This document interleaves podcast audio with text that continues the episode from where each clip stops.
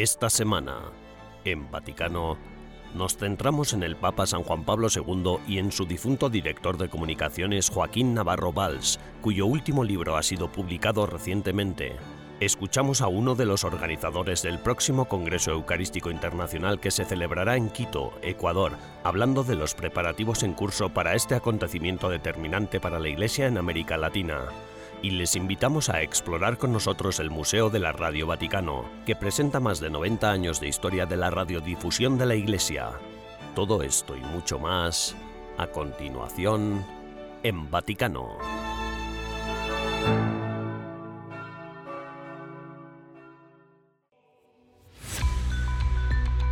Vaticano recientemente ha anunciado un nuevo consistorio para el próximo 30 de septiembre, en el que el Papa Francisco nombrará 21 nuevos cardenales. 19 de estos nuevos cardenales, procedentes de diferentes partes del mundo, tienen menos de 80 años y podrán votar en un futuro cónclave. Actualmente, hay 121 cardenales con derecho a voto. De los 121, el Papa Francisco ha nombrado a 81, lo que supone más de dos tercios de la representación. Con los recién nombrados, el colegio cardenalicio será aún más internacional, ya que habrá prelados de Europa, Asia y América Latina. Entre los nuevos cardenales habrá también prelados que ocupan cargos importantes en la curia romana, la cúpula de la Iglesia. Por ejemplo, el recientemente nombrado prefecto del Dicasterio para la Doctrina de la Fe, el arzobispo argentino Víctor Manuel Fernández, y el arzobispo italiano Claudio Gugerotti, prefecto del Dicasterio para las Iglesias Orientales, y el arzobispo Robert Francis Prevost, nacido en Estados Unidos, que dirige el Dicasterio para los Obispos. El actual patriarca latino de Jerusalén, Pier Battista Pizzaballa, también será nombrado. El último consistorio en el que se nombraron nuevos cardenales tuvo lugar hace un año, el 27 de agosto de 2022.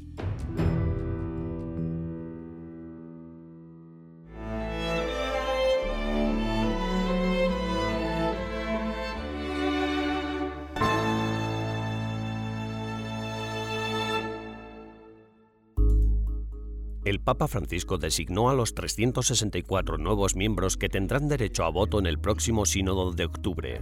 Por primera vez, los religiosos y laicos tendrán derecho a voto. La Asamblea General estará formada por más de 400 personas. El Santo Padre pidió que se propusieran cinco consagradas y cinco consagrados para el sínodo. El Papa también seleccionó, de entre 150 fieles propuestos por los organismos continentales, a 70 que no son obispos.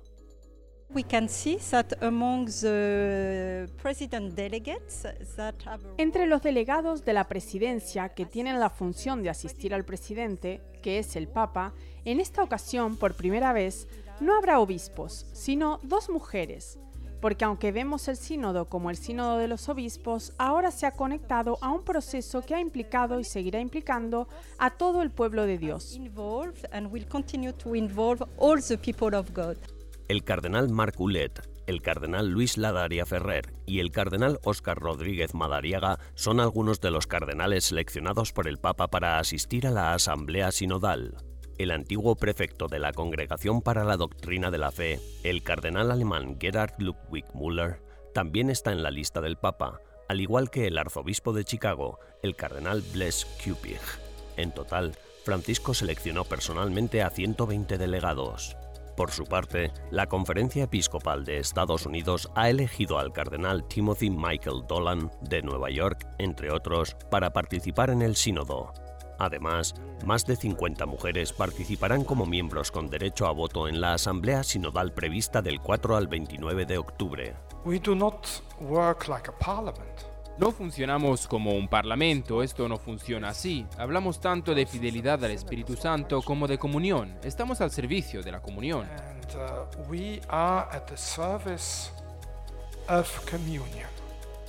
Por primera vez, los laicos no solo participarán en la Asamblea del Sínodo de los Obispos, sino que en octubre de 2024 serán miembros de pleno derecho, con capacidad para votar un documento final al término del proceso.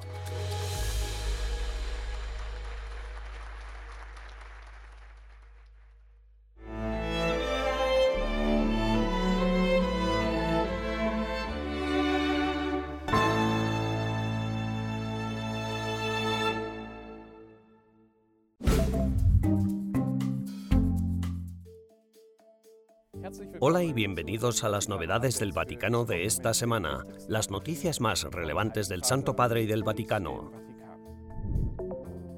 El Vaticano anunció la creación de una comisión para investigar y catalogar las historias de mártires cristianos del tercer milenio. En una carta, el Papa Francisco ha escrito que ha establecido una comisión de nuevos mártires, testigos de la fe, dentro del dicasterio para las causas de los santos. La tarea de la comisión será crear un archivo de las vidas de los mártires cristianos, tanto católicos como no católicos, asesinados en el último cuarto de siglo. El Papa Francisco también señaló que no está modificando el derecho canónico sobre el reconocimiento formal del martirio en la Iglesia Católica, sino que quiere que los testimonios de los asesinados por ser cristianos estén al lado de los mártires reconocidos oficialmente por la Iglesia. El Papa Francisco se reunió con el expresidente estadounidense Bill Clinton en una audiencia privada en la residencia papal Casa Santa Marta. La delegación de Clinton incluía a varios estadounidenses prominentes, entre ellos Alex Soros, de la Open Society Foundations. En un correo electrónico, la oficina de prensa de la Santa Sede describió el encuentro como una audiencia privada con Clinton y su delegación. La oficina facilitó el acceso a fotografías del encuentro, pero no proporcionó ninguna otra información. El Santo Padre renovó su llamamiento al diálogo en Tierra Santa y a la paz y a la reconciliación entre israelíes y palestinos. Francisco respondía así a las recientes tensiones surgidas en Cisjordania. El ejército israelí llevó a cabo una operación militar para confiscar y destruir armas en un campo de refugiados. Como reacción a la operación israelí, siete personas resultaron heridas, tres de gravedad, en un atentado con embestida de coche en Tel Aviv, Israel. El Vaticano ha dado a conocer el programa de cuatro días de la primera visita papal que el Papa Francisco realizará a Mongolia en septiembre, en la que el pontífice se reunirá con líderes del gobierno, entablará un diálogo interreligioso y celebrará una misa para la escasa población católica del país. El lema del viaje del Papa Francisco es Esperando juntos. El pontífice llegará a Ulan Bator, la capital del país, en la mañana del viernes 1 de septiembre y regresará a Roma el 4 de septiembre. Gracias por acompañarnos durante las novedades del Vaticano de esta semana. Rudolf Gehrig para EWTN Vaticano. Für EWTN aus Rom, Ihr Rudolf Gehrig.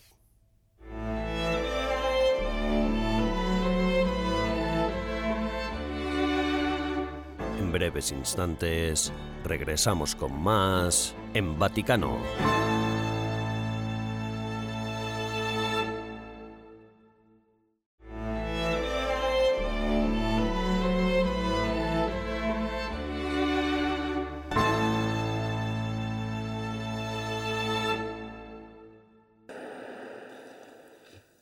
Papa lúcido. El Papa está lúcido. Extraordinariamente sereno. Está extraordinariamente sereno. Con la lógica relativa dificultad. Con la lógica dificultad relativa para respirar. Si, si hay alguna otra actualización, les mantendremos al tanto. De todos modos, como ya saben, la oficina de prensa permanece siempre abierta. Gracias.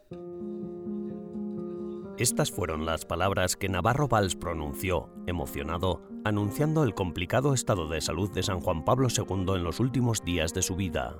Han pasado ya seis años desde la muerte de Joaquín Navarro Valls. El 5 de julio de 2017 falleció el hombre que siempre será recordado como portavoz de un santo. Fue el primer director de la oficina de prensa de la Santa Sede, la cual, con su gran inteligencia, generosidad y profesionalidad, dirigió durante 22 años. Era periodista y médico, un hombre de gran fe, que dedicó casi un cuarto de siglo al servicio de Juan Pablo II. Personalmente, siempre aunque no pude conocerle personalmente, siempre fue un punto de referencia para mí, no solo porque estaba al lado de esa gran persona que era el Papa, sino también como punto de referencia de la comunicación moderna. Sin duda fue el portavoz moderno de la Italia de aquella época. Me refiero únicamente a Italia porque soy periodista de formación política. Siempre he vivido entre Montecitorio y el Palazzo Madama. En Italia el papel de un portavoz así no existía. El portavoz es una persona de fiducia el portavoz es una persona de confianza, una persona que sabe, incluso si no se ha compartido todo, que conoce y anticipa las ideas y opiniones de la persona con la que trabaja. El Papa sabía de esta necesidad y Navarro encarnó precisamente el futuro del portavoz moderno, mucho antes de que muchos, al menos en Italia, hubieran puesto en práctica semejante idea. Eh, poi si è sviluppata mm, più tardi.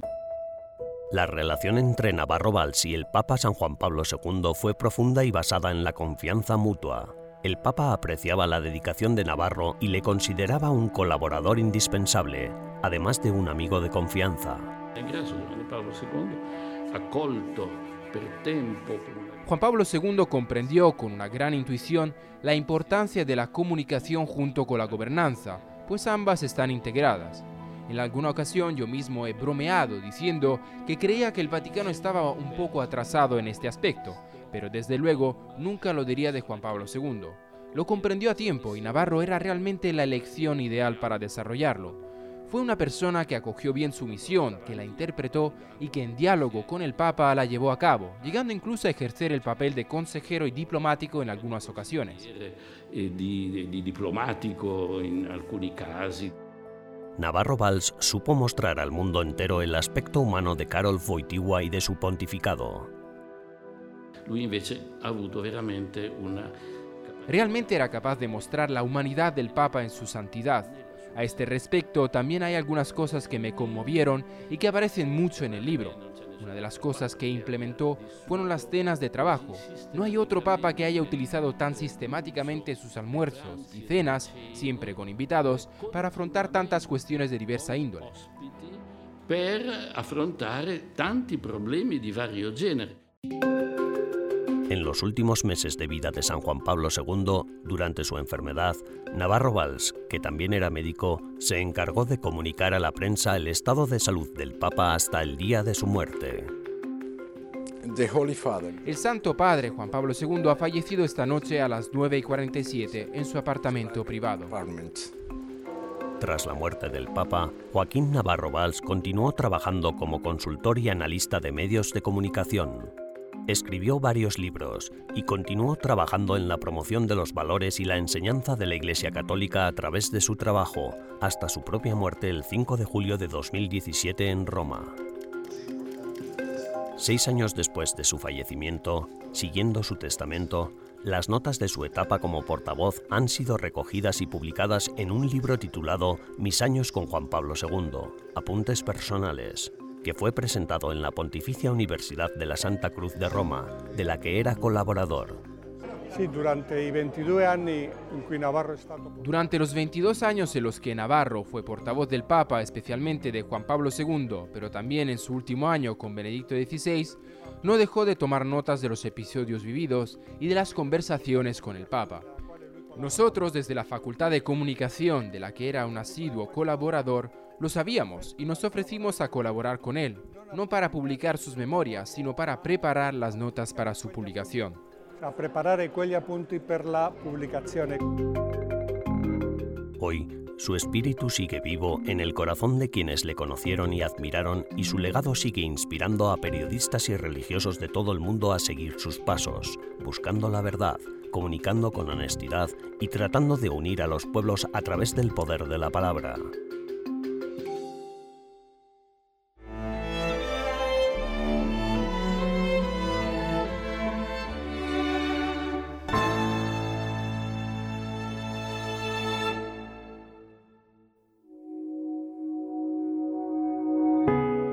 Del 8 al 15 de septiembre de 2024 se celebrará en Quito, Ecuador, el 53 Congreso Eucarístico Internacional. Es un evento que también conmemorará el 150 aniversario de la consagración de Ecuador al Sagrado Corazón de Jesús. Para conocer lo que sucede entre bambalinas de un Congreso Eucarístico Internacional, conversamos con el presidente de la Comisión de Comunicaciones de Quito 2024, el padre Livingston Olivares. Bueno, hoy tenemos el gusto de estar aquí con el padre Livingston Olivares. Él es el presidente de la Comisión de Comunicación del Congreso Eucarístico 2024 que tendrá sede en Ecuador. Y hoy está visitando aquí las oficinas de EWTN. Así que, bueno, padre, ¿cómo está? Eh, ¿Qué nos puede contar de este magno acontecimiento? Gracias por la bienvenida, Ari. Pues contento de promocionar este evento internacional que realmente es una bendición para Latinoamérica. Bueno, nosotros también estamos muy contentos de tenerlo por acá, además porque nos va a contar detalles ¿no? de cómo se está preparando este evento. Bueno, desde que el Papa Francisco ha nombrado a Ecuador como sede del 53 Congreso Eucarístico Internacional, pues ya todas las comisiones estamos trabajando para nosotros, como nos dicen los representantes del Comité Pontificio de aquí de, de Roma, ya empezó el Congreso. Entonces hemos venido trabajando Ahora nos queda menos tiempo, pero con la misma intensidad a través de diferentes comisiones como la teológica, la litúrgica, la de comunicación, que es el eje transversal para todo, y tenemos también la financiera y otras que se van adhiriendo poco a poco con el paso del tiempo mientras llega pues este gran evento. Bueno, la comisión de comunicación es importante, porque la comunicación es evangelización, ¿verdad? Claro que sí, de hecho aprovecho la oportunidad, gracias por este espacio también que nos ayuda pues a promocionar este evento internacional. Como le decía, es una bendición para Latinoamérica en medio de una situación un poco complicada, pero donde queremos vivir este objetivo principal del Congreso a través de la Eucaristía, que es la fecundidad. Entonces Jesucristo se hace presente y se ha quedado con nosotros y efectivamente la comunicación pues es este eje transversal para llevar a cabo todo lo que estamos realizando y luego también cómo se va quedando para que pueda dar este fruto necesario de la Eucaristía. Efectivamente, Padre, usted ha mencionado que hay procesos difíciles en América Latina, ¿no? En este momento hay países donde, por ejemplo, hay privaciones, eh, el Santísimo no puede ser expuesto en las calles, ¿no? Eh, ¿Ustedes cómo han visto esta realidad en estos países? Bueno, solidarizarnos especialmente con nuestro hermano país Nicaragua sobre la situación un poco complicada eh, la Conferencia Episcopal Ecuatoriana también se manifiesta a través de muchos escritos, no solamente para Centroamérica, sino Latinoamérica también, que vive una movilidad humana a través de la migración, consecuencia de malos gobiernos, pero que ahí está presente la iglesia para acompañar a este pueblo que camina, a este pueblo que se siente acompañado también por Jesús Eucaristía, pero sobre todo que vive la fraternidad entre hermanos. Es ahí donde nosotros estamos presentes, orando, viviendo la solidaridad a través de Cáritas, de las diferentes campañas que se pueden realizar, pero sobre todo haciendo presencia de Cristo resucitado, mucho más en este tiempo de Pascua que lo estamos viviendo. Bueno, precisamente hay una convulsión social en muchos países y digamos que si el centro de la Eucaristía, digamos así, necesitamos que las personas eh, que nos están siguiendo, que nos están acompañando desde esos países, vean usted, Padre, que les mande un mensaje, un mensaje para que se acerquen al Santísimo en estos momentos de gran desolación, de gran problema social. Muchas veces creemos que en medio de los problemas que tenemos, Dios no está con nosotros. O a veces nos cuestionamos, ¿no? Es decir, vamos frente al Santísimo y le decimos, Señor, ¿te gusta verme así? No obstante, así como los discípulos de Maús se sintieron un poco desanimados, aparece Jesús para animarles, para acompañarles, para hacerles entender también y a veces para sacudirnos un poco. Eh, es necesario comprender la importancia de la Eucaristía porque es el Señor el que nos espera. Él nos dice en su palabra, vengan a mí todos los que estén cansados y agobiados, que yo los aliviaré. Y ha sido un tiempo de desgaste por toda esta convulsión social, política, económica, de desastres naturales, pero ahí está Jesús, Eucaristía, el que permanece. Donde hay un sacerdote existe la Eucaristía. Entonces, invitarles a todos nuestros hermanos que nos siguen a través de los medios de comunicación, de este prestigioso medio también, pues que se acerquen a la Eucaristía, que nos encontremos con Dios en la oración, pero sobre todo que esa soledad, ese éxodo que podemos estar viviendo internamente, pues que lo podamos sentir el acompañamiento también de Jesús que se queda con nosotros, que nos invita a vivir la fraternidad, pero sobre todo que nos recuerda que somos hijos de Dios, porque es el Padre Dios el que envió a su Hijo al mundo para salvarlo, no para condenarlo, y que nosotros, por medio de nuestra fe, somos ya salvos.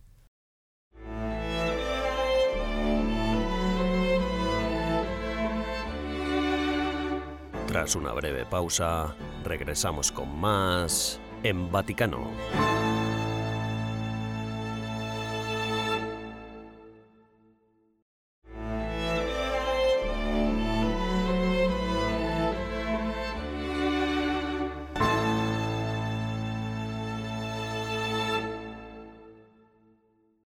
Hello, hello. Hola, hola. It is my very great honor and privilege to announce to you Es para mí un gran honor y un privilegio anunciarles que dentro de muy pocos momentos el sumo pontífice, su santidad Pío XI, inaugurará la emisora de radio del Estado de la Ciudad del Vaticano.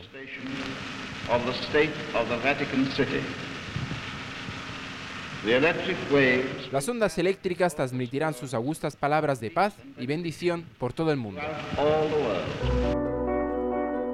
Estas fueron las palabras pronunciadas por Guglielmo Marconi, el científico al que se atribuye la invención de la radio durante la inauguración de la radio del Papa, Radio Vaticano, el 12 de febrero de 1931. Inmediatamente después de sus palabras, el Papa Pío XI se acercó al micrófono para pronunciar su mensaje radiofónico, dirigiéndose a los fieles de todo el mundo. Lo hizo en latín, la lengua universal de la Iglesia Católica. Quanto preziosi orum thesaurum gestatis, tanto diligenziorem adiperatis custodiam. Solo dos años más tarde, el Papa Pío XI y Guglielmo Marconi inauguraron una nueva estación de onda corta que conectaba la ciudad del Vaticano con el Palacio Pontificio de Castel Gandolfo. En esta ocasión, el Papa Pío XI compartió espontáneamente una reflexión que dejaría una huella imborrable en la historia. Resta tuttavia, resta intera. Sin embargo, nuestra curiosidad, nuestro deseo de saber, permanece intacto. ¿Cómo es que la mente humana ve, por así decirlo, desde su punto de vista particular? ¿Cómo mide con tanta precisión lo que el ojo no puede ver y la mano no puede alcanzar? E che la mano raggiunge.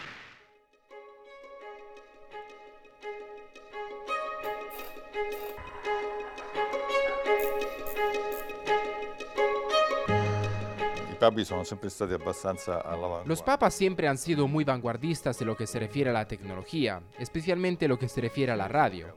Pío XI, que deseaba vivamente la creación de Radio Vaticana, recurrió específicamente a Marconi porque era en aquella época el gran protagonista de la radiodifusión internacional.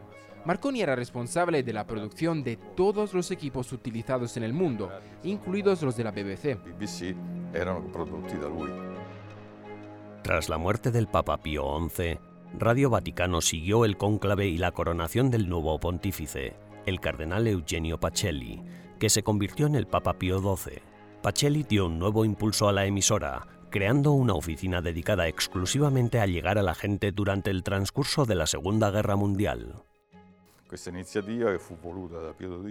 Esta iniciativa, deseada por Pío XII, pretendía dar a los italianos y más tarde a otras naciones del mundo la posibilidad de ponerse en contacto con sus seres queridos, especialmente en la Italia afectada por la guerra.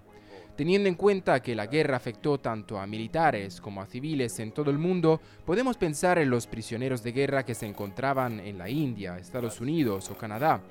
A través de las nunciaturas, la Cruz Roja Internacional y las embajadas podían comunicarse de algún modo con sus familias.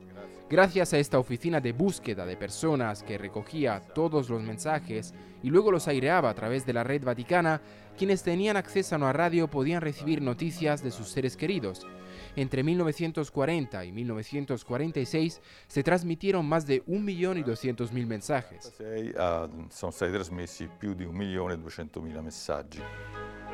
Estas iniciativas marcaron profundamente el papel de los sucesivos papas, haciéndoles cada vez más independientes e influyentes, sobre todo en materia de comunicación. Problema El gran problema de los papas hasta el siglo XX fue su falta de independencia. Los papas eran a menudo censurados por las poderosas autoridades del mundo. Sin embargo, con Pío XI surgió algo nuevo. El papa se hizo independiente y podía comunicarse sin interferencias de autoridades externas. Así nació Radio Vaticana, la cual supuso una importante ventaja para el papa y para todos los cristianos. Como cristianos, todos somos comunicadores, portadores de un mensaje. tutti comunicatori, portatori di un messaggio. Un mensaje universal, el de Radio Vaticano, que necesita ser explicado y traducido para ser comprendido. Los papas de todos estos últimos tiempos, de estas últimas décadas, siempre han lanzado llamamientos muy concretos. Evidentemente, para entenderlos es necesario explicarlos. Y esta, por así decirlo, es la tarea de Radio Vaticana. explicar a los que escuchan lo que el Papa quiere decir, también lo que el mensaje cristiano quiere decir en el contexto actual, sobre todo en estos difíciles contextos que por desgracia afectan a muchas partes del mundo. Hoy en día, la emisora de Radio Vaticano sigue llevando a cabo su servicio de información en todo el mundo, transmitiendo tanto la voz del Papa, del Vicario de Cristo, como noticias de interés, también para la protección de los cristianos en aquellos lugares donde todavía son perseguidos. Io vorrei ricordare soprattutto... eh, Me gustaría recordar especialmente a Pierluigi Maccalli, un misionero que fue secuestrado por yihadistas en Mali, África. Durante su encarcelamiento, la única manera, la única esperanza que tenía era la de escuchar la radio. Comentó que tuvo la suerte de poder escuchar Radio Vaticana durante su encarcelamiento. Podía oír la voz del Santo Padre, pero sobre todo sentir su cercanía, los llamamientos que el Papa hacía por él, por su liberación. Fue para él una forma de sobrevivir, también espiritualmente. Después de su liberación, nos envió una carta agradeciéndonos el servicio que le habíamos prestado y comprendimos que lo que hacíamos podía salvar la vida de muchos cristianos en muchas partes del mundo. di molti cristiani in molte parti di questo mondo.